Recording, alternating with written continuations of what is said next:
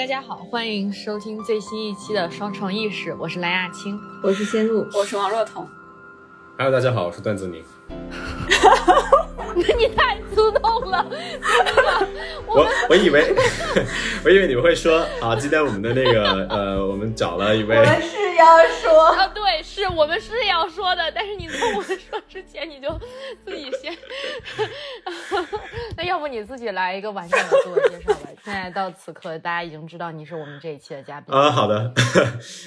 大家好，呃，我叫段子宁，我现在目前在威斯康星大学麦迪逊分校新闻与大众传播学院念博士班。呃，我的研究领域呢是用计算社会科学方法来研究新兴的媒介算法以及公共舆论。新兴媒介算法是什么意思呢？哦，新兴媒介算法啊，简单来说呢，就是我们现在呃能看得到的，在社交媒体平台上啊会运用的一些算法的技术，比如说我们常常打交道的抖音上，还有一些其他的平台上的推荐系统，它就属于现在的新兴媒介算法的一种。当然，我比较关注的是另外一种算法——社交机器人账号。这些账号呢，它本质也是由算法来驱动的一些呃账号和内容，所以它也属于这个范畴。什么叫社交机器人呀？呃，社交机器人简单的来说呢，它我们可以把它认为是由算法驱动的那些虚假的非人类的那些账号。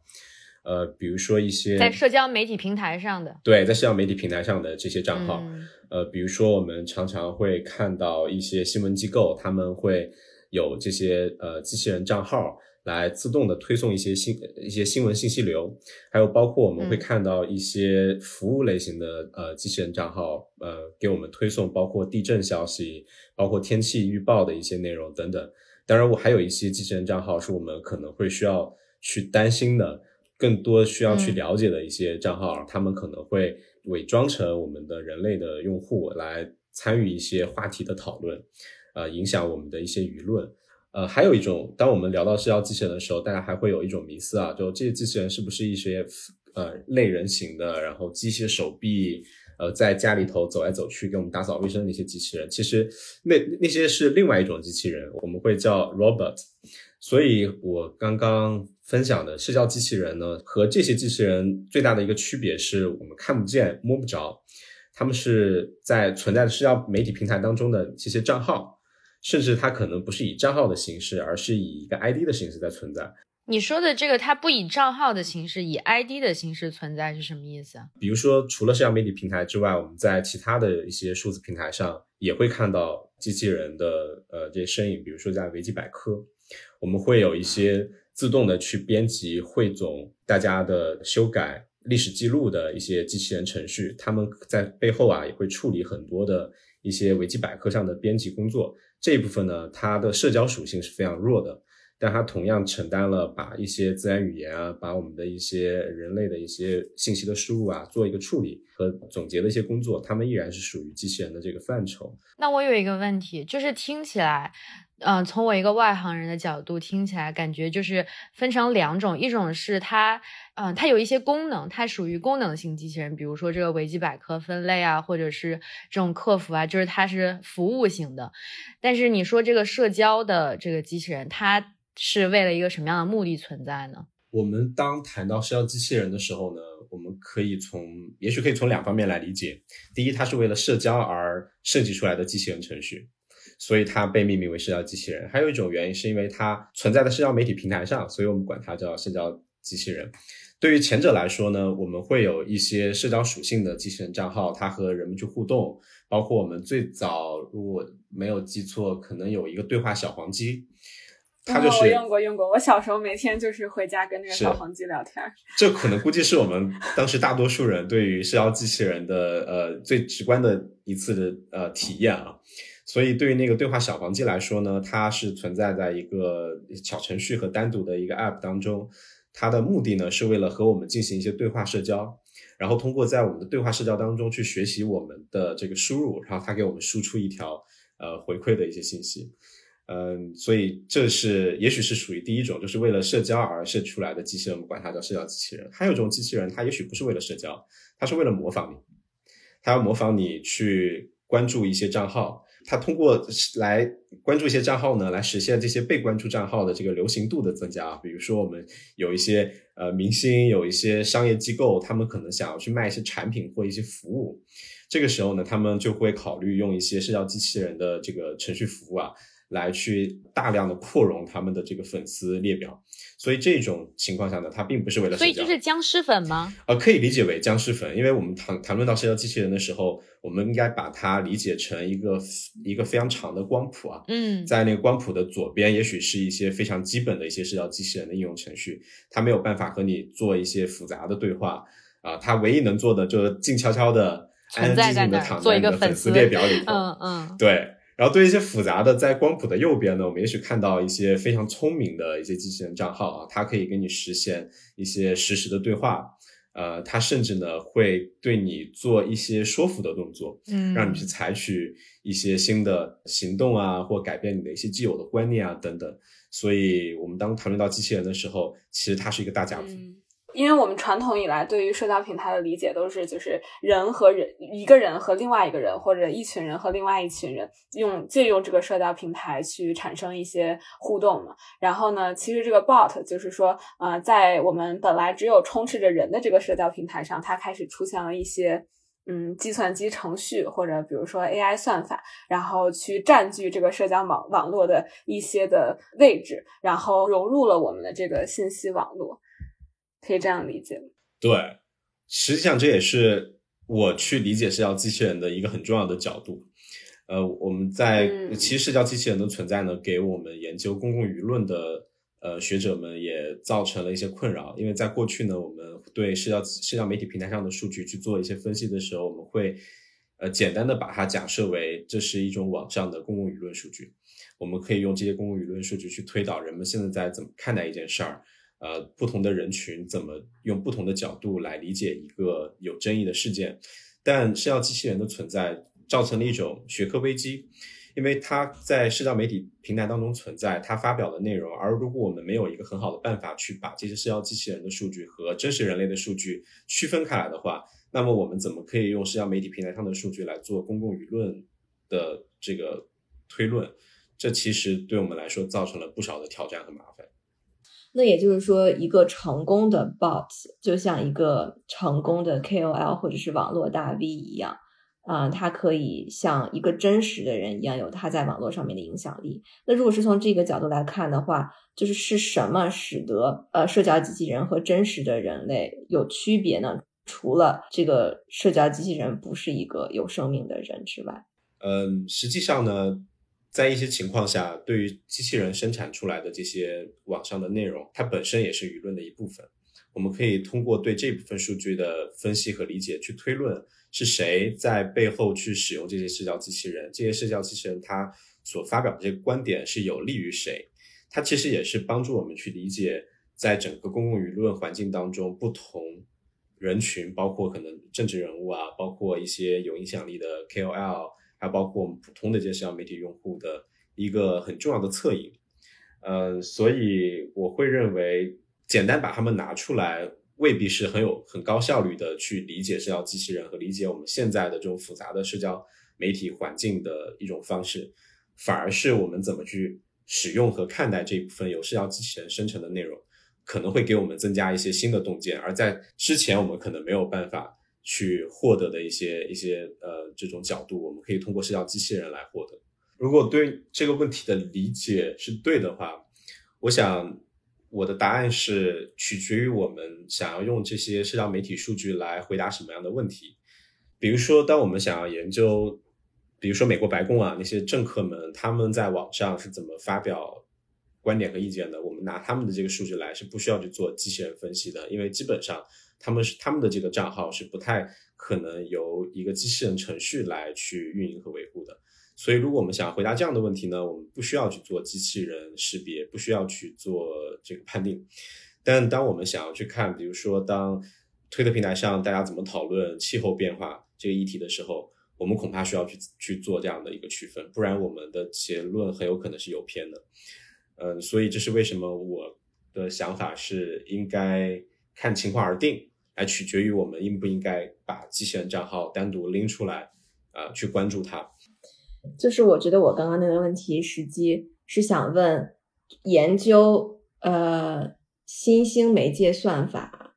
和社交机器人。的出发点或者是假设是什么？就是当我们想要区分社交机器人和真人，以及研究社交机器人如何参与公共舆论的时候，我们是否假设社交机器人和真人的意见是不一样的？或者是说，我们想要当我们研究公共舆论的时候，我们是想要知道哪些人产生了这些观点，以及他为什么会有这些观点？然后呢，如果他是一个社交机器人而不是真人的话，可能我们就不能够得到关于这一个。群体的他的一些社会背景啊，或者是一些可以影响着他表达出这些观点的那些社会因素，所以这样的话可能就会和真人产生一个对比和区分，这是我们想要区分呃社交机器人的原因吗？嗯，我觉得是对的，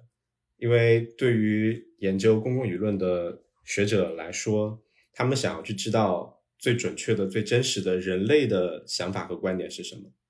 所以，基于这个前提呢，我们会想要知道我们的数据当中有多少是由真实的人类用户产生的，有哪些比例的账号它并不是由这些人类所产生的。这也是社交机器人它出现之后啊，给我们带来的这个挑战和困扰。呃，另外呢，我们正是因为有了这个新的现象，我们去了解和关注这些社交机器人生成的内容，本身也可以帮助我们去理解。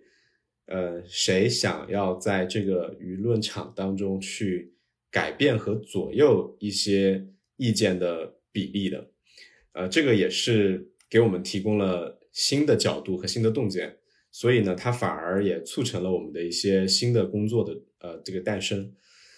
我觉得这个观点就是很有意思，就是相当于你是从一个。从研究公共舆论的角度，就是为什么要区分这个社交机器人和真人嘛？我觉得就是从另外一个角度，我们可以看这个问题，其实是就是从为作为一个呃社交媒体的使用者，然后我们的感受上，然后我觉得，嗯，就是你也你也提到了一个观点，就是谁改变了这个舆论场？就是我我在回想，就是我用社交媒体的这些经历的时候，就是我什么时候会介意？哎，他是不是？机器人他是不是水军？我其实是就有很多时候，其实我是不在意的。就比如说，我现在可能每天我会刷一刷推特，然后呢，我其实特别享受的瞬间，我每天都会看一个社交机器人的账号，它的内容。这个社交机器人的账号，它的内容特别简单，就是它从西雅图的一个特别好的观景的角度去照一张照片，然后告诉大家这个 Mount Mount Rainier 啊，今天能不能看到？因为就是在我生活的这个西雅图的城市吧，它的生活特别。多变，它经常有阴天。这个城市一个标志性的景观就是 Mount Rainier，但是因为它这个天气非常多变，所以其实一年只有百分之呃，只有可能四分之一的时间可以看到这个 Mount Rainier。所以作为我一个在城市里面生活的人来说，我其实就是每天我会关心一下，哎，今天能不能看到 Mount Rainier？这是一个就是相当于我每天已经习惯性的一件事情。然后呢，这个 Twitter 上面的这个 bot，它就给我提供了一个呃获取这个信息就。这非常具体的一个信息的这么一个途径，所以我就每天看一下这个 bot，今天能不能看到这个雪山？诶，如果今天早上我发现能看到这个雪山，那我可能就是呃会稍微改变一下我的行程，或者走在路上会额外关注一下。所以就其实像这种 bot，我觉得反而是给我的生活带来了一丝浪漫气息，就是感觉我每天在期待着什么一样，每天他会告诉我一则嗯比较新鲜的信息，是我比较期待的信息。所以其实像这个就这个情况，我其实是。很喜欢这个机器人，我觉得我对这个机器人的存在没有任何的反感情绪，但是反而在什么情况下我会就比较介意有机器人在我的这种社交媒体信息流上出现呢？可能是比如说。对于一个比较有争议的话题，可能我作为网网友的一方，我希望去发表我的见解，但我发现，哎，对方就是有很多就是不明的账号，可能在重大量的重复一个观点，然后但是可能就是并没有就是很好的和我产生对话，然后那这个时候可能就会开始心里有些疑问，哎，他们是不是机器人？或者可能我知道就很多在社会议题上的讨论，呃，尤其在美国吧，可能就会攻击对方，哎，你们是你们是机器人，你们都不是真的人，所以你们的观点。不是不是合理的，也不是就是不需要呃是不需要被严肃考虑的。所以我觉得，嗯，就是从体验角度来说，就是其实这个谁改变了舆论场，呃，其实是一个挺挺关键的这么一个因素吧。就是可能在这样的情况下，我们才会说，哎，这个机器人就对方是不是人才成为了一个我们需要探讨的话题。对，的确是这样。这也是为什么我们当谈论到机器人的时候，它是一个大家庭，它背后有不同种类型的这个机器人账号。除了呃西西雅图的这个账号之外呢，我想再唤起一下我们的古早记忆。呃，如果我们之前很早还玩微博和呃推特的话，我们可能还会记得当时的西安的这个钟钟楼啊，它也会定点的去报时，还有包括英国的大笨钟，它也会在社交媒体上定点的去报时。它的内容很简单，就是呃端端端来代表现在已经到几点了。它背后的这个算法程序呢也非常的简单，可能是利用了社交机器呃社交社交媒体平台上的定点发送的这个功能啊。它就能够实现这种定点报时的效果，反而引起了很多人的围观和好奇。所以，社交机器人不仅会给我们带来焦虑，就像刚刚我们分享的这个这个故事一样，也会给我们带来很多的这个浪漫情怀，甚至会给我们生成一些呃互联网的新的亚文化。我觉得很有意思一点就是，我们说到这个社交机器人，它其实还是能在这个社交呃平台上给我们带来很多不一样的体验的。然后呢？我和仙露其实之前一直有在关注，就是在微博上有一个非常流行的，嗯，怎么说文学体叫僵尸文学，就是我们知道以前有一些这种僵尸号，他会发一些。东拼西凑的词发出来的文字，然后你可能就是乍一看你不知道他在说什么，但是细细品读，你可能又觉得好像有一些意思。然后到现在慢慢开始有一些真人账号开始模仿这种这种题材，然后开始写呃创作，然后作诗啊什么的。就我觉得就是。这也是很有意思的一件事情，我不知道就是在泽宁你们这个研究的角度会怎么样来看待这种社交机器人的出现，然后重新带动了，就不管说是舆论还是还是就是说大家社交的这种表达自己的想法，然后或者是这种文字的创作和文字的交流这种方式的改变。我能不能插一下？你插。我觉得我一开始对微博僵尸文学比较感兴趣，是因为我觉得微博僵尸文学它作为一种景观，就是它不仅仅是存在着，而且是被网友关注着存在着，并且还能够引起网友和他的互动。就比如说我们去模仿微博僵尸文学，去写出来一些像他一样的文字，嗯，因为就其实这些文字还挺有风格的，嗯，我看到有一些。分析说，它像现代诗一样，有很多意象啊，然后有很多隐喻特征，然后它其实呃句子和句子之间逻辑是不连贯的，但是又有给你一些遐想空间。就是我觉得它其实是可能能够作为一种，当一个社交机器人进入到这个舆论场之后，它对这个舆论场不仅发生了改变，并且改变了人作为这个。社交平台的一部分参与这个舆论场的方式，就如果没有这些僵尸号的话，我们不可能去模仿这些僵尸文学，哎，它也不可能成为比如说人上网的一个活动之一。所以也挺想听听传播学的学生 对于这种现象的嗯分析，或者是这会不会是啊研究的一个话题。对，我觉得可能研究互联网、研究我们这一代人的这个网络使用的学者，应该会关心 僵尸文学的呃这种特殊的现象，呃，但是我不是做这一块的工作，呃，我有一些很简单的想法啊。我在想，像僵尸文学的这个出现呢，恐怕是在那些社交媒体平台上发布僵尸账号或者社交媒体账号的。那些工作室和呃呃呃那些人们，他们所没有预料到的，这是一个意外的产物，呃，大约，嗯，但是呢，我我们有一句这个老话是这么说的，就是只要在一个房间里头啊，你给一只猴子一个打印机和足够多的时间，它最后也会给你一打出一本莎士比亚全集，呃，我想可能这个僵尸文学的道理可能就在这儿，因为僵尸。账号啊，还是要社交媒体的社交机器人账号，它可能生产了大批量的这些内容，但是有那么一些呢，竟然在这种奇妙的组合下产生了化学反应，它甚至有这种呃让人解读出了现代诗的这种诗诗意感啊！当然，这可能也是现代诗被黑的最惨的一次啊！就一个僵尸账号，它随机生成的算法，竟然可以超越它的这个文学的这个价值啊！当然这是开玩笑。呃，所以对于像这种僵尸文学呢，我觉得可能会是呃社交媒体机器社交机器人账号它出现给我们带来的一个好的影响，一个无伤大雅的一个呃互联网亚文化，这挺有意思的。但是呃，我可能会更希望大家能够在欣赏和创作这些僵尸文学的同时啊，也去思考，假如说他们生产的不是这些诗意美的内容。而是一些影响到我们对一些争议事件的讨论的内容的时候，我们作为普通的一个用户，我们该怎么办？我们是不是有呃足够多的这个免疫力，能够来去意识到他们的存在，并且可能意识到他们对我们造成的影响？我认为这个可能是更重要的。确实，就是可能我觉得很多人可能用这种社交平台的初衷，其实可能就是想。比如说，看看周围的人是怎么想的呀，或者看看就是社社会上的其他人是怎么想的。但是，可能是因为这种嗯大量的水军或者机器人的产生，它因为就这个水军和机器人背后其实是，比如说很多的一种逻辑是可能呃一个团体，无论是对这无论这个团体的目的是什么，但可能是一个团体有组有有有计划。的去购买一些水军，或者可能去呃购买一些机器人，去达到他可能宣传某一种观点的这种目的。所以其实它就某种程度上就是影响了我们一开始来到可能社交平台的这个初衷，就是说希望能啊看看这种民主化的讨论。对，我想问泽宁，就是因为你们呃，因为我们知道，就是你现在在做这方面研究嘛。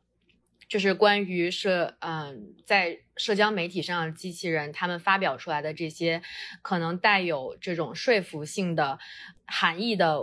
内容，是否对人们真的产生了说服性的作用？就是你可不可以跟我们分享一下，就是大概现有的研究的发现是是什么样的呢？就是人们到底有没有这个能力去判断？比如说，我知道这是社交机器人发出来言论，所以我可能会要会要去有。自己独立思考能力，还是说这个社交机器人真的会影响大家对某一个某一个呃社会事件啊，或者是一个呃争议的焦点的观点的改变？呃，这的确是一个很重要的问题，在这个领域当中，大家也一直在讨论和辩论，说到底一条信息经由社交机器人发出来，会不会降低我们对它的这个信任感，还是相反？有一些呃，我看到的一些实证的结果呢，它的结论大概是，呃，社交机器人发出来的内容啊，反而会让我们更加的相信它，因为我们会认为这是一个算法，而不是某一个党派或某一个人所发出来的内容。这其实是很有意思的，就是我们怎么去理解人工智能。哎，这里的社交机器人是那种就是。标明了自己就是一个，比如说我就是一个新闻 bot 这种机器人，还是说，呃，比如说披着一个人形的马甲，然后大家不知道它是不是机器人的这种机器人。的确，在那个 HCI 领域啊，呃，他们有一些工作呢，就是去在一些实验工作当中，他们会去改变机器人账号它的一些特点特征，比如说它的类像人的程度，呃，它可以是一个空白的头像，但也可以做的是一个非常像真人头像的，呃，这种。所以他们的一些，我看到主要的一些发现共识是认为，当一个机器人账号它看上去更像一个人的时候，这个时候它往往的说服效果会更好，它往往会吸引到我们有跟它产生更多的互动。但你们都知道，社会科学研究从来都不会轻易的获得一个颠扑不破的一个结论，所以在不同的场景和不同的这个情况下呢，我估计可能还是会看到。一些不一样的一些结果，但是目前来说，大家可能会认为把你把账号做得更像人类一些，它的效果往往会更好。但是关于我们是不是会相信一个由呃这个机器人账号发布的内容，还是相信一个由真人账号发出的内容，这一点依然还是在呃热烈的这个辩论当中的。嗯，关于这个什么是一个像人的账号这件事情，我觉得这是一个非常有意思的话题。因为就是我我之前看到过一篇文章，它的一个论点就是说，不要以为那些没有头像并且用户名是一团呃一串乱码的账户就是一个机器人账户。为什么是这样呢？它就是从这个用户注册社交媒体账号的这个这个过程来，嗯，支持了一下他的论点。他就是说，比如说在 Twitter 上面，你注册一个账户。它最开始的初始页面就是没有头像的，然后它就是一团乱码的可能，呃，所以你以为的这种所谓不像人的账户，它其实可能只是，比如说。可能是老人，或者可能是就是这个互联网的这种浅浅度使用者，他可能只是没有精力或者没有能力把他的这个社交账户变成一个所谓像人的账户。所以就在我们呃，如果说广泛的就是这样武断的认为哦，所有的这些不像人的账户，它就真的是机器人的时候，其实潜在的我们可能会去就是忽略了很多互联网本来就很边缘的人他们所发出的声音。的确是这样的，所以在一些实验工作当中啊，他们会这么去测量类人的程度。第一就是他会告诉你，在不同的控制组和实验组里头，他会告诉你或不告诉你这是不是一个机器人的账户。还有一种情况呢，他们会问你，你认为他是不是一个真人的账户？所以他会有一个感知的，是不是一个真人的账户的区别，和他实际是不是真人账户的一个区别。这的确是一个很关键的一点，但。很多时候呢，当我们看到一个呃默认头像，可能没有个人介绍的这个账号的时候，我们的第一反应啊，直觉啊，会认为它是一个非人的账户，对不对？尽管实际上它可能未必，它可能是一个真实的人类用户。但我不得不说，没有头像和名字是乱码的账户是一个非常好的保护隐私的方式，因为因为你就是这么做的，因为我没有拿这是你的微博账户。你突然一下子让大家知道如何在微博上找到你了，但是任何一个 bot 都可以是我，就是经常给双重意识点赞的，没有头像的，名字是一团乱码的。我没有给 双重意识点赞。我非常喜欢我们现在讨论的这个事情。我们可以想象到未来如果很糟糕，人类人工智能要统治人类的时候。最好的方式就是伪装成一个 bot。嗯，我觉得大家在聊这种关于社交媒体，不管是算法的这种操纵啊，还是这种社交机器人的存在也好，我觉得大家总是有一种悲观的心态。但实际上还是有很多很多情况下，不管是这个社交机器人还是算法，它会起到其实很正面的作用。就比如说，就是一些社会运动吧，包括社会运动，然后还有包括这个 COVID，就是新冠的这个检测，然后大家如何去共享信息等等这些，我不知道从从这个学术研究的角度，泽宁就是你们在这个研究的领域，关于这种悲观啊，或者是乐观啊，或者是它的正面作用啊和它的这个负面效果啊，有没有这样子的探讨？我觉得应该是有的。然后你有没有什么在这上面有你自己的看法呢？的确是有的，因为我。个人会觉得，从一五一六年到现在，我们关于社交机器人讨论的，这个学术讨论的，呃，观点呢，可能负面的偏多。我们会觉得它可能会影响到我们的民主社会，可能会影响到我们公平公正的这个呃公共领域的讨论等等。但当我们聊到，譬如说，人们可能会更相信一个由算法、由这个机器人程序所驱动的账号发布的内容，而非是。由一个其他党派的人发布发布的内容，从这一点来说的话，我们也可以很好的借助人们对于这些呃算法账号的信任感来去做一些好的事情。比如说，呃，我们当谈论到社交机器人的时候，我们会想象到它能够在大尺度上去快速的复制和扩散一些一些信息。我们完完全可以借助借助这样的优势啊，在一些特殊的时候，比如说这些自然灾害发生的时候。或者说一些公共健康危机的时候，去社交媒体平台上，呃，传递一些重要的、能够服务于社会的一些内容，这是可能的一种应用。当然，可能需要更多的一些研究，我们怎么用这个机器人账号来做一些网上的在线实验，来看他们到底能够如何抵达用户，把这些好的东西能够快速的分享和传播给大家。这是其一，其二就是它。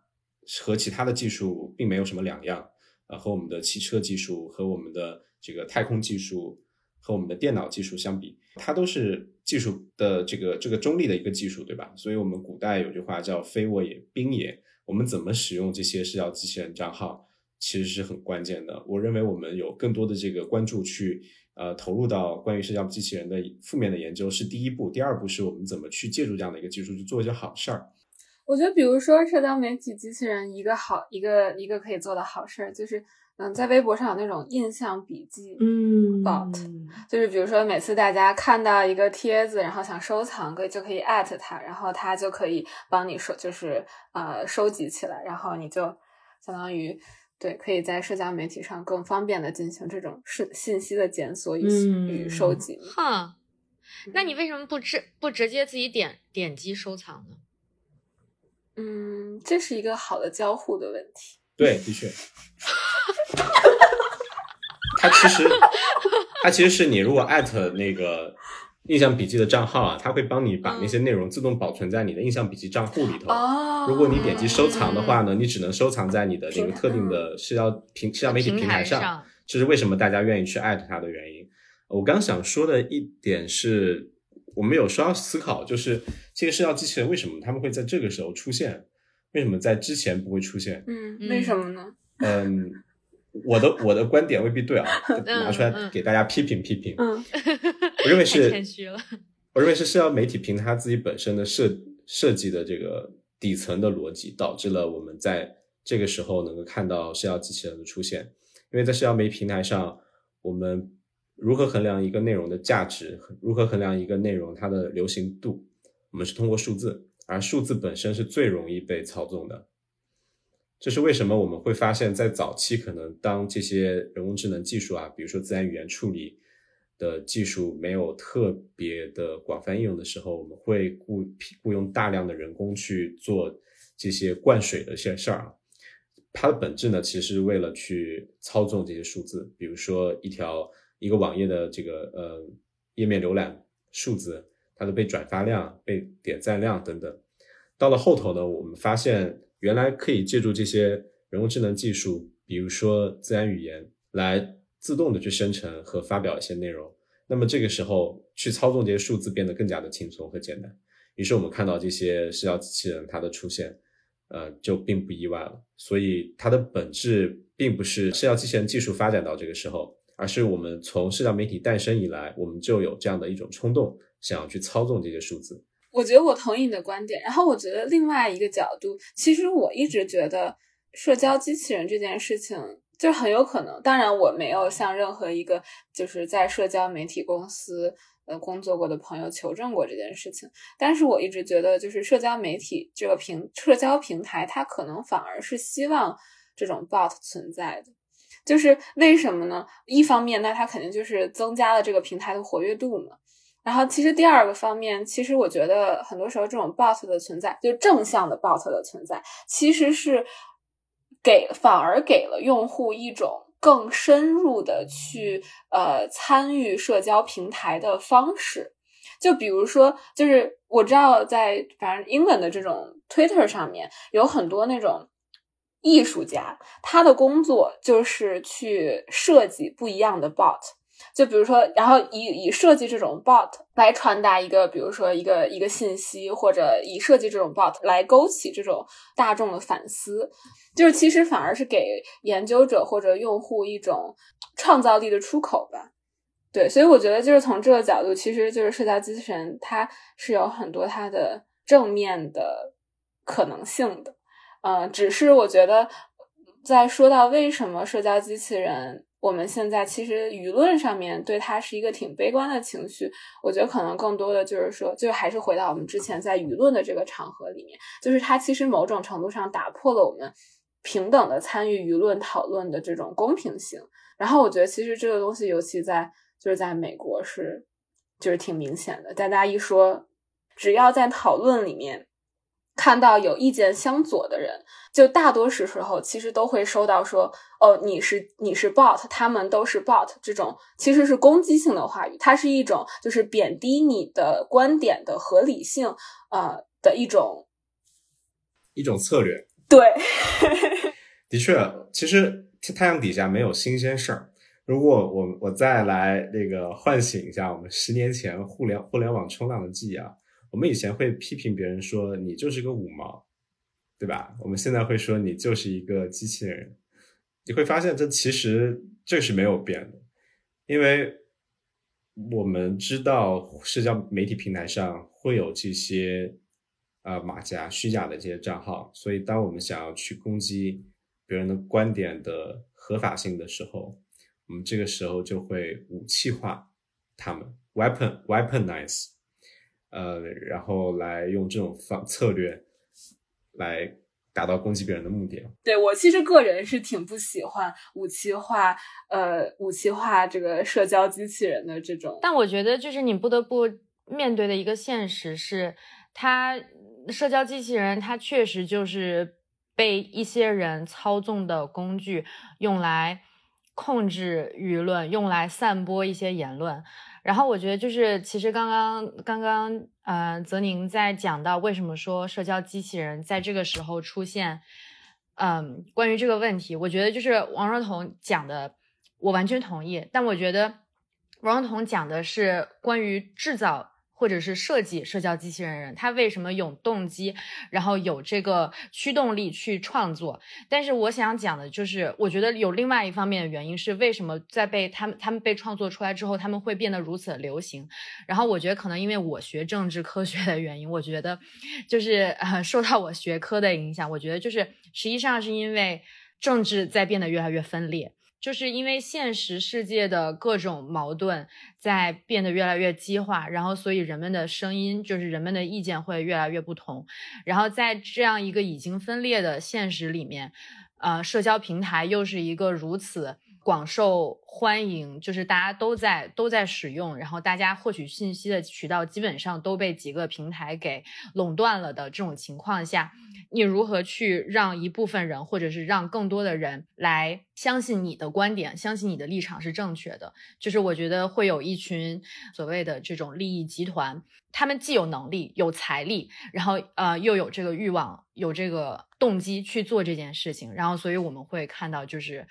呃很多传媒科技，我觉得叫传媒科技吧，就是越来越流行，我们见到的数量越来越多。来说，我非常同意你的观点。嗯，我觉得可能是有这么几句话可以概括：第一就是注意力经济，嗯；第二就是流行即正义；第三个，我认为很有意思的地方呢，就是在于公共舆论可以成为武器。为什么说第一句话呢？是因为我们现在大家都知道，我们坠入到了一个注意力经济的一个时代，你。能够获得注意力，那么你就能够成功。尤其是在社交媒体平台上，这是一个颠扑不破的一个定律啊。呃，当我们获得这个注意力的时候呢，我们变得更流行。流行本身呢，就彰显着其实你能够在一定程度上发挥你这种影响力。它这种影响力可以是你的这个商业的影响力，可以是你的政治的一个影响力等等。最后，当你拥有了这些流行度之后呢，你就拥有了定义话语权的这个能力。你能够去用这个公共舆论上，比如说你是一个优势方，你可以去推动线下的一些政策的一些改变，甚至推动一些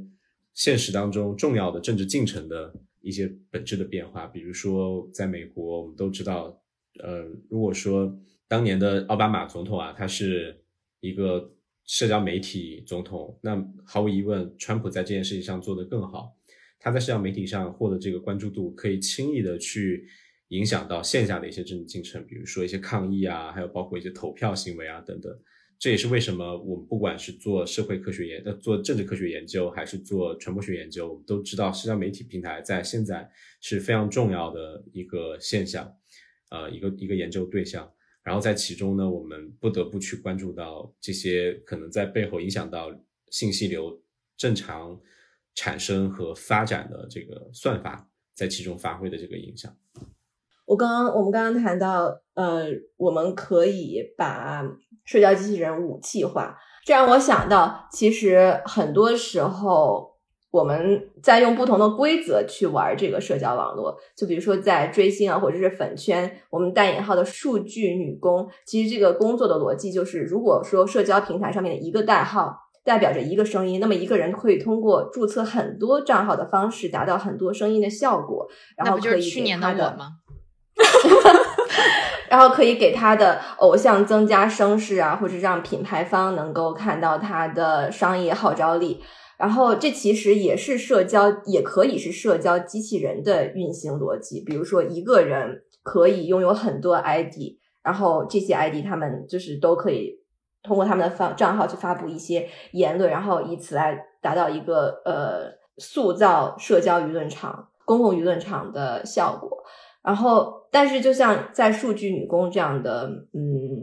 情境下，粉圈刷屏。转发等等的这种情境下，其实这常常也是一种不被容纳、不被接受的互动方式。它会让网友觉得，呃，这一个微博下面的评论可能根本就不需要看，它有多发都多少转发，这个数据量也不能够代表任何真实的信息。这个和很多就像我们所说的水军啊等等，比如说，如果我发一个广告，然后下面可能有一溜的水军说这个商品很好用，然后我们会觉得。呃，他可能是呃不是真人发出的，那么他这种宣传也是完全无效的。然后相似的事情还有，比如说呃一些营销号，我们会觉得这个营销号他收钱办事，然后因为他收了这些钱，所以可能他说出来这些话也没有真实性了。然后就这一切。让我觉得他可能都是在顺应着这个社交媒体他自己就是所说的这种平台的逻辑，因为我们对他做出的某些判断，不管是一个真实的人去注册很多小号用来追星，然后刷转评，还是说一个水军去在一个账户下呃出现很多一边倒的好的或者是坏的评论，或者是一个营销号，就是他真的是他有可能就真的是一个人，但他是收钱办事的这个人，然后他。因为一些利益而说出来一些特定的话，这些都使得这些人参与社交媒体的方式不被人信任，然后他说出来的话不被人听到。那么，我们真正接受的或认为真实的、愿意倾听的，在社交媒体上面的声音是什么？然后，以及它应该是如何发出的呢？或者是说，对于社交平台和公共讨论当中，就是这种 boundary making，或者是我们给它的定义是什么？被广泛承认的对社交媒体的想象，就是这种蓝图是什么？我我觉得这是一个很大的一个问题，我可能不会从直接回答你的问题开始啊。首先就是为什么我们不喜欢这些被灌水的内容，不管它是背后有一群人他们在很努力的嗯灌，还是我们用一些算法来实现这个目标。我在想，答案也许很简单，大约是呢，我们我们内心都不喜欢虚假。尤其是当这个虚假并不能给你带来好处的时候。举个例子啊，我们有时候会看到一些家庭群里头转发一些链接，说帮我们某某个幼儿园或某个小学的某位小朋友去拉票。如果他是你的家人，你会觉得灌水是一件好事儿，因为他可以帮你获得名次。但如果这个小朋友不是你家的小朋友的时候，你就会觉得他很很讨人厌，因为他不真实这些票数。这是为什么？就为什么我们当讨论到呃，刚刚仙露提到的这个数据女工也好，或提到社交机器人也好，本质是因为我们不讨我我不喜欢虚假，尤其是虚假并不能给我们自己带来好处的时候。其实是因为你不喜欢那个明星。如果你要是喜欢，你就会觉得越多越挺好的。对对，当你喜欢这个明星的时候，你会发现这种灌水会给你带来好处，带来好处嘛？所以这个时候你是可以接受的。这恐怕原因是因为这个原因啊，呃，刚刚有提到说我们我们为我们这些其他的一些真实的人类用户，我们应该怎么来对抗，或我们怎么来自处？我会想，也许让我们回到哈贝马斯的公共领域。这个我们希望社交一个理想的互联网平台是什么呢？就是当所有人都能够在上面就一些重要的一些事情来发表自己的认真的观点，而不是。充斥着情绪，充斥着攻击和虚假，但很不幸的是啊，我们首先没有办法做到所有人都能够实名上网，即便能做到实名上网，我们也没有办法要求每一个人都能够去表达一些理性的、认真、深思熟虑之后的一些观点。所以，像这种乌托邦呢，当然是我们的我们追求的目标，但恐怕在社交媒体平台上，目前感觉是很难去实现的。不管有没有社交机器人，我们都无法避免社交媒体平台上充斥着这些情绪化的内容。也不管有没有社交机器人，我们都没有办法避免人们想要去操纵这些社交媒体流行度数字的这种本能的冲动。所以，这恐怕是我的呃我的一个想我的一个想法，当然可能不是先路想要听到的答案。不，我觉得就是其实你说的很对，就是我觉得这个东西跟社交媒体、社交平台没有什么关系，就是人们的情绪、人们的嗯所谓的在别人眼里看来不理智的一面，或者是虚假的一面，就是在没有社交媒体的时候也没有，甚至没有互联网时代的时候也一直都存在，就是人们为什么会。因为某一个，比如说政治家的演讲，或者是他们所喜欢的明星，而感到非常的激动，然后会为了见到他们所崇拜的对象，然后坐火车，坐几天几夜的火车，然后去到去到那个现场。就是在科技没有发没有这么发达的时候，人们就已经就是是我觉得带有情绪的动物。然后只不过社交媒体平台把这一面让它变得更公公开，就是大家在世界的各个角落都能看到，世界的各个角落的人们都是这样子。拥有情绪的雅琴，你说的这个的确很对。我我一直有个想法，想写一本关于社交媒体的一个书啊。如果我我动笔去写的话，我想其中有一个章节可能会去聊社交媒体平台，某种程度上是一种诅咒。呃，当我们想象到，比如说在过去的人们，如果告诉他有这么一个国家，你只要每天醒来，你就能够听到所有人他们的这个说话，他们的观点，他们的心声。而且你没有办法去关闭这样的开关，你会一直沉浸在这些别人的声音里头。那如果你跟他们说的话，他们会觉得这是一个很恐怖的场景。但社交媒体平台某种程度上把它实现了，因为当我们打开社交媒体平台的时候，你手指头一刷，你会看到别人的这种想要表达的心声或观点或者情绪，呃，或者说是其他的一些东西。而且只要你选择去滑屏。你就没有办法去阻止这些声音进入到你的耳朵，进入到你的大脑当中去。呃，这也是为什么有时候我们玩社交媒体到后头会有一种疲惫感啊，甚至会呃产生一种负面的这种情绪。恐怕这是社交媒体的一个呃一个负效果。当然，这和社交机器人的关系不是那么的近，但社交机器人呢，它恐怕会被别人滥用，然后去推送啊这些。呃，我们不想听到的一些东西，或让我们非常厌烦的一些东西，也是我们可能需要去注意的一点。我想说，就是如果是说，就是刚刚，当然这是我们还没有结束的讨论啊。就是如果是根据刚刚的讨论得出来的一个结论，就是我们承认的是情绪和观点都存在。然后可能有一些人能够通过玩转社交媒体的方式，把他们的情绪和观点放大化。然后这并不是只有社交机器人才能够做到的，这是任何一个互联网用户，只要他有时间、他有精力，他都可以做到的事情。但是我们可能对于一些不喜欢的观点和情绪的接受度很低。当我们遇到的时候，我们可以用根据我们对社交媒体的理解，用水军、营销号、大引号。无脑粉丝或者社交机器人的方式贬低他们，降低他们的可信度，和甚至是否认他们就是这些观点啊、情绪存在的正当性。那么，其实，在这个时候，我们就已经对什么是真实和虚假有了一个自己的判断。就这个判断是非常的个人的，但是我们却可以因为这种个人的判断去给我们所观察到的互联网上的其他用户贴上标签。正是因为在互联网上，但也好，没人知道。你是一只狗，那句话是怎么说来着？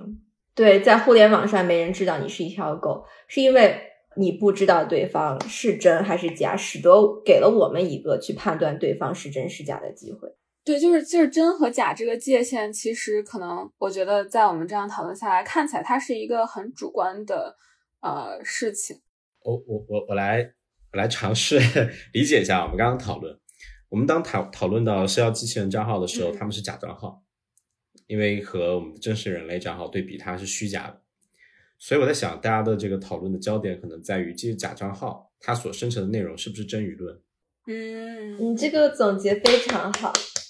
这是第一点。第二点是，当我们说这个账号是假账号的时候，谁有定义真相的这个权利？嗯，是的。所以，我我觉得我先回答最后一个问题啊。我觉得没有没有一个人他有绝对的权利，他能够定义什么是真实，什么是虚假的。但是我们每个人都有自己的身份，比如说，如果我是一个呃社交媒体平台的一个用户，我可能带有情绪的，我会认为一个我不喜欢听见的声音，这是一个虚假的账号发出的声音，于是我就定义了它是虚假的，没有任何问题。比如说，我还有另外一个身份，我是一个社会科学家，这个时候我要去研究互联网上的公共舆论，那么我可能想要去知道。这些内容是由呃政治人物发表的，这些内容是由某一个商业公司发表，这些可能是由一些大 V 发表，那些可能是来自于社交机器人，剩下的可能是普通的这个社交媒体用户。我需要去做这些科学工作，用一些科学的方式去去鉴别他们。通过这个方法，我去定义了什么东西是真实的，什么东西是虚假的。所以这两个例子呢，它本身都是平等的，并不是说社会科学家他一定高于前者。这可能是我的一个答案。呃，但是呢，理解理解不同的人去定义一个事情是真实还是虚假的，本身它就具有社会科学的意义。它是一个很有意思的研究课题。呃，它会让我们知道，就当讨论到一个事情的时候，不同的人、不同党派的人、不同年龄的人、不同地区的人。他们是怎么去定义一个事情？那第一个问题呢，就是这个真假，它会如何影响我们对于所谓舆论真假的定义？呃，这可能还是回到最早的时候，我们聊到，就是说，如果我的关注点是想要知道普通用户是怎么讨论一件事情的话，那么在这个研究问题下呢，我们恐怕就必须得要想办法把这些虚假的账号给拿出来，因为它并不代表普通用户。它背后代表的是别人。当我想要知道这些社交机器人账号在参与一个话题讨论的时候，他在做什么，这个时候我也必须得要把它拿出来，因为我的关注点就是这一些社交机器人账号。呃，这恐怕是我的一呃，对于第一个问题的答案，就是我们怎么去来理解这个假账号，但它可能是真舆论的呃这样的一个问题。它的确是舆论，但这种舆论它是代表谁？我我觉得这是关键点。啊，明白。就是很多时候，因为我们在说我们关注舆论的时候，其实我们是有一个假设，就是我们关注的是谁的舆论，而这个就是我们关注的谁的舆论，其实是可能会根据我们呃想回答的不同问题而变化的。所以随之我们去定义，就是谁是所谓的这个真舆论的贡献者，呃，谁不是也会有所定。我们现在是要在一堆苹果当中把那些梨挑出来。嗯，哎，我觉得这个你的解释很清楚。其实就是，比如说我们有一筐水果，然后有的时候呢，我们是想是想理解，比如说黄苹果和红苹果的区别；有的时候我们是想理解，有黄色水果和红色水果的区别；有的时候我们是想理解苹果和梨的区别；有的时候我们是想理解大的水果和小的水果的区别。王若彤，王若彤，我发现你今天非常的，对，但是社交机器人它往往可能这个时候啊，它刷把自己那个呃水果的外外皮啊刷点漆，它本来是一个菠萝，它把自己刷成了一个凤梨，这个时候就会对我们造成了一些挑战了。但也许菠萝凤梨是同一同一种水果。嗯，那在节目的最后，我们也想问一问泽宁，作为研究传播学的学者，对。我们每天在网络上面获取信息、浏览新闻，有没有什么建议呢？比如说，当我们看到一些比较负面的社会新闻报道的时候，可能会对我们当天的心情啊，或者是我们对社会的理解啊，对自己生活的理解，呃，产生一些影响。呃，不知道你有没有什么建议？呃，我们如何选择适合我们的信息量、获取信息的方式、时间呢？呃，首先谢谢这个问题，当然我。这种感觉，特别像，特别像这个，特别像这个 conference，对，特别像在 开会一样。对啊，没有办法，真的是已经被这个职业给驯化了。嗯，我觉得就这个问题呢，嗯，我的观点未必对，但是我想，我想要说不那么跌味儿啊，就是 一般大家上网冲浪啊，可能是占我们一天二十四小时当中的那么两个或三个小时。可能长一些，可能短一些，但是我们要知道，更大比例的这个生活还是在线下，所以冲浪开心就好。如果不开心的呢，我们可以稍微把手机放一放，去关注一下线下的一些值得关注的一些东西。这可能是我自己平时调整一些心情的策略和方法。第二个方法呢，我会觉得，如果有时间和精力的话呢，也许可以去，呃，多。学习和多了了解关于新闻是怎么产生的，以及关于信息是怎么被传播的通识性的信息呃那些知识啊。简单来说呢，就是新闻学的教育。呃，新闻学的教育在很多很多时候我们看来它并没有门槛，但这是因为没有门槛的这个学科教育呢，它往往可以造福到我们每一个人。呃，我们可以通过学习新闻传播，能够知道新新闻是怎么在编辑室啊，怎么在一些新媒体公司当中被生产出来的，一则信息如何被不同的这个群体去操操控、改变来达到他们的目的的。我们也知道社交媒体平台它是怎么运行的。呃，通过掌握这些知识呢，我们会知道我们作为一个普通的社交媒体用户，怎么在这样的信息社会当中获得一个快乐生活的入场券。所以我会觉得这是很重要、很重要的呃一些学习。也希望能够之后在一些社交媒体平台上和大家多多见面，和大家分享一些我在学习新闻传播、学习社交媒体和媒介算法当中的一些心得和经验教训。说到这个，你是有一些分享的渠道吗？就是想要问这个，什么？最后给你给你的公众号打广告啊。好，谢谢。如果说大家想要找到我的话，可以在微信里头搜索“季传导”啊，“季传岛 Computation” 是我和另外两位朋友，斯坦福大学的鲁英丹，还有现在在人民大学。任教的张一岩老师，我们三个人合办的一个关于计算社会科学、计算传播学研究的公众号。当然，大家也可以在新浪微博上搜索“段泽宁一梦如是”找到我，然后听我每天的碎碎念。就我觉得泽宁讲的这一长串，在我的理解里面，意思就是说，当我们知道一个一段信息或者是一则新闻是如何被产生，当我们了解这个产生的过程的时候，其实。我们就能够更好的判断这个信息它有多大程度上是值得相信，然后以及嗯它所存在的意义，然后它想要服务的人群，然后这样子能够更好的理解就是我和这一则信息的关系，然后这样子的话可能就嗯有的时候我们不会放大一些负面信息对我们情绪上的影响。你们刚刚说的让我联想到。呃，我觉得一开始在微博上面看新闻，尤其是放这种官方媒体所发出的新闻通稿，呃，会有一些引导性的标题，比如说把受害者放到这个新闻标题的主语是受害者被怎样怎样，而那个加害者、犯罪者隐形了，而这个犯罪者常常是男性，然后他呈现这个新闻的方式都是女性，因为这个受害者因为他做了一些非常正常的事情，呃，而受到伤害。而这个犯罪者本身他的意图，然后以及他是如何实施的这个侵犯，这一系列信息却隐形了。然后，呃，近些年来，越来越多的网友会在这样的新闻下指出，呃，新闻标题的问题，然后并且会指出，比如说这是小编。你们的问题等等等等，我觉得这就是一个大家对于新闻生产的过程有了更多的理解，然后并且知道这是谁的责任，是谁把这个消息审核放出。呃，刚刚说的这个点儿其实很重要，就我们为什么要去学习和理解新闻，原因是在于新闻基本上是我们普通人。在接受完学校教育之后，最重要的一个教育的渠道，我们通过新闻去认识世界，通过新闻去知道自己所在的城市和街道发生的一些最新的动态。所以，知道新闻是怎么被生产出来的，会对我们日生活、日常生活当中方方面方方面面的决策都能够有所帮助。比如说，它可以帮助我们理解到新闻它是怎么在塑造和强化一个有性别歧视和性别偏见的一个社会。我们如果能够知道这一点，我们就知道该如何去。和这种呃固有的偏见去做一个抵抗，啊，比如说我们可以去批评，我们可以通过舆论、公共舆论的方式来呃倒逼着一些新闻机构能够在未来的呃标题的拟定的过程当中多考虑性别的一个因素。我认为这是很重要的参与社会，并且让社会变得更好的一种方式。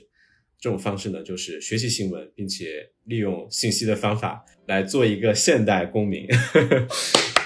说的太好了，非常好，非常好。我们今天聊的真的是收获满满，非常感谢泽宁啊，今天到我们的这个播客来做客，然后也非常希望以后还有机会和泽宁聊更多的关于传播学或者是计算社会科学的有意思的研究和故事。然后大家拜拜，拜拜，谢谢，拜拜。